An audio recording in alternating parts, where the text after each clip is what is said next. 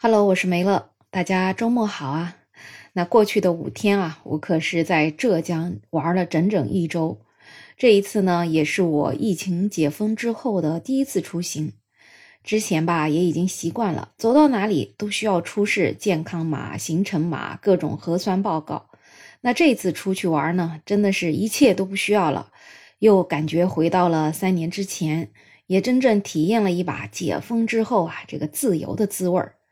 可是呢，就在我返程的高铁上啊，看到了一则新闻：中国疾控中心发布通报，二零二二年十二月份以来呢，全国一共发现本土重点关注变异株十六例，其中呢就有一例 XBB. 一点五，这个呢是本周期新增的变异株病例。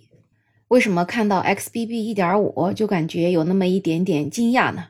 因为很多人其实，在去年年底感染高发期的时候就听过了，在那个时候，大家基本上也是都病得东倒西歪的。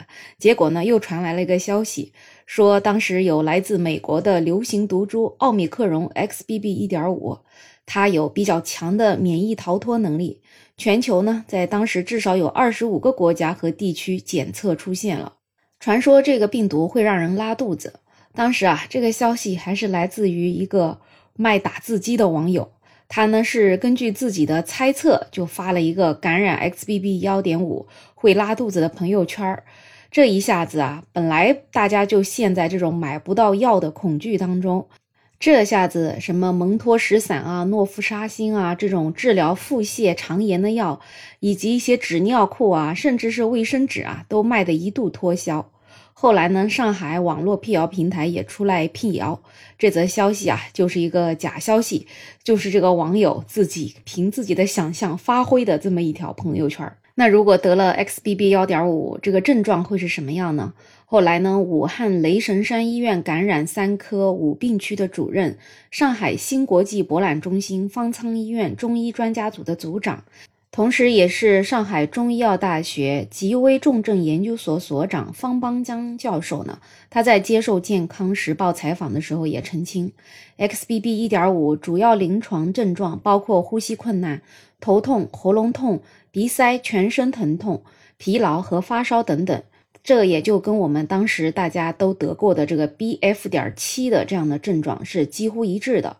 所以啊，这个 XBB.1.5 它并不是独特的拉肚子株，不仅纸尿裤没有必要囤，像这些各种止泻药呀，也不必去盲目的囤它。那可能还有朋友啊，一直听说 XBB.1.5，但是却不知道它是什么。那这个 XBB 呢，它是一个厉害的新冠重组变异株。根据丁香医生的资料整理，这个新冠病毒从诞生的那一天起，就在不断的变化。重要的变异呢，就被赋予了奥密克戎这样的希腊字母名字，其他各种变异就会用标准的字母数字命名。就比如我们大家可能都得过的 BF 七、BA 五等等，那字母 X 开头的变异株就代表了两个不一样的病毒分支发生了重组，XBB 就是从奥密克戎 BA 二幺零点幺和 BA 二七五的重组体。XBB. 一点五就是基于 XBB 的变异。XBB 呢，最早是在二零二二年八月份印度被识别发现的。它并不是第一个，但确实是目前最活跃的那个重组变异株。其实呢，XBB. 一点五跟目前流行的 BA. 五点二和 BF. 七都相类似，都是奥密克戎变异株的一种亚型。那有这么多病毒株啊，为什么 XBB 现在就感觉让大家印象这么深刻呢？主要呢还是因为它的传染性更强。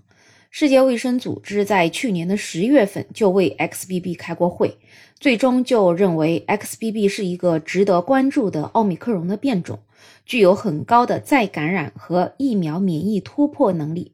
那什么是免疫突破呢？这人体啊，它会因为接种疫苗和一次又一次的感染，对新冠病毒具备一定的免疫能力。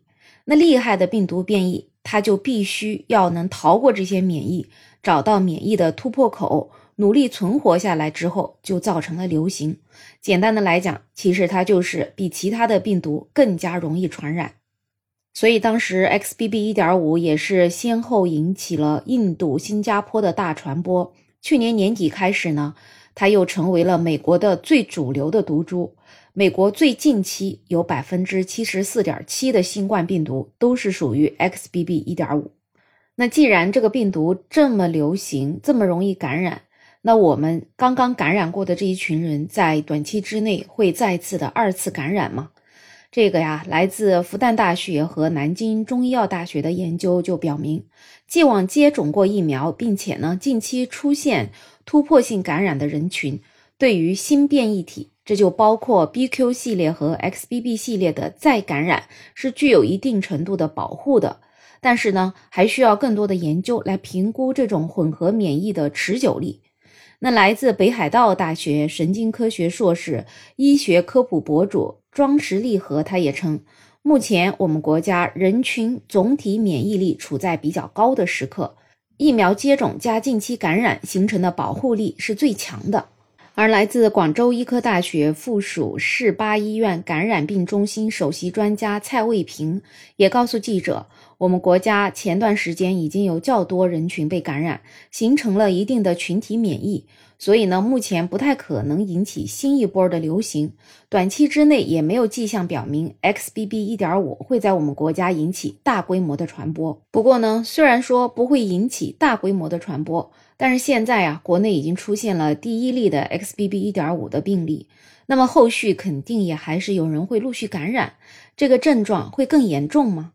根据丁香医生整理的资料，新加坡去年在十到十一月份的 XBB 疫情高峰期间，他们带来的死亡人数的波峰并没有那么的明显。而在美国，XBB 1.5高峰数据也是差不多，只是在病毒里的占比增加了，并没有更多的住院死亡的增加。那蔡卫平专家也强调。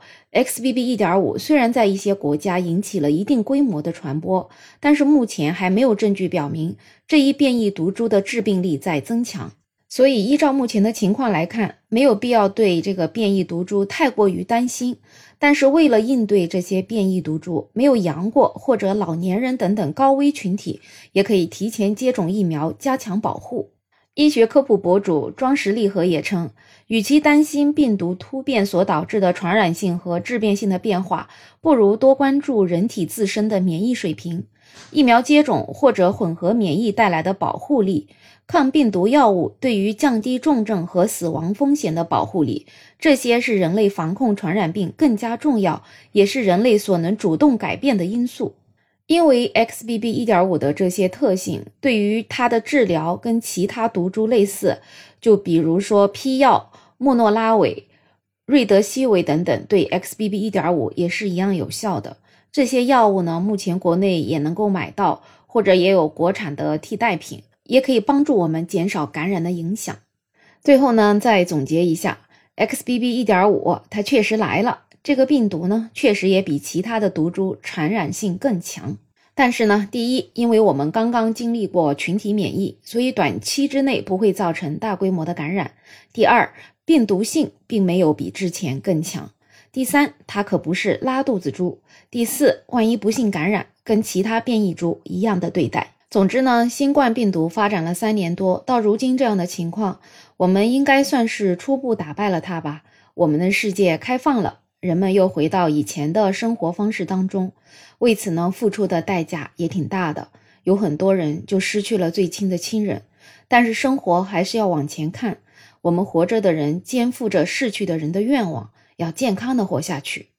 所以，XBB 1.5的致病性也许不重，我们应该还是要做好防护，戴口罩、勤洗手等等物理防护手段，对于任何一种新冠变异体都是有效的。那这个季节其实除了新冠以外呢，也需要注意防范其他的病毒，就比如说流感啊、诺如病毒等等。另外呢，适量的体育运动也是不可少的。大家可以跟着刘畊宏跳跳操，有一个健康的身体，病毒来临的时候才能更好的跟它做斗争。最后呢，就是祝我们所有的朋友在接下来的生活中都能够健康、平安、快乐。好了，不知道你对这个话题有什么样的看法呢？欢迎在评论区留言，也欢迎订阅、点赞、收藏我的专辑。没有想法，想加入听友群的朋友可以加我。没有想法的拼音再加上二零二零，我是梅乐，我们下期再见。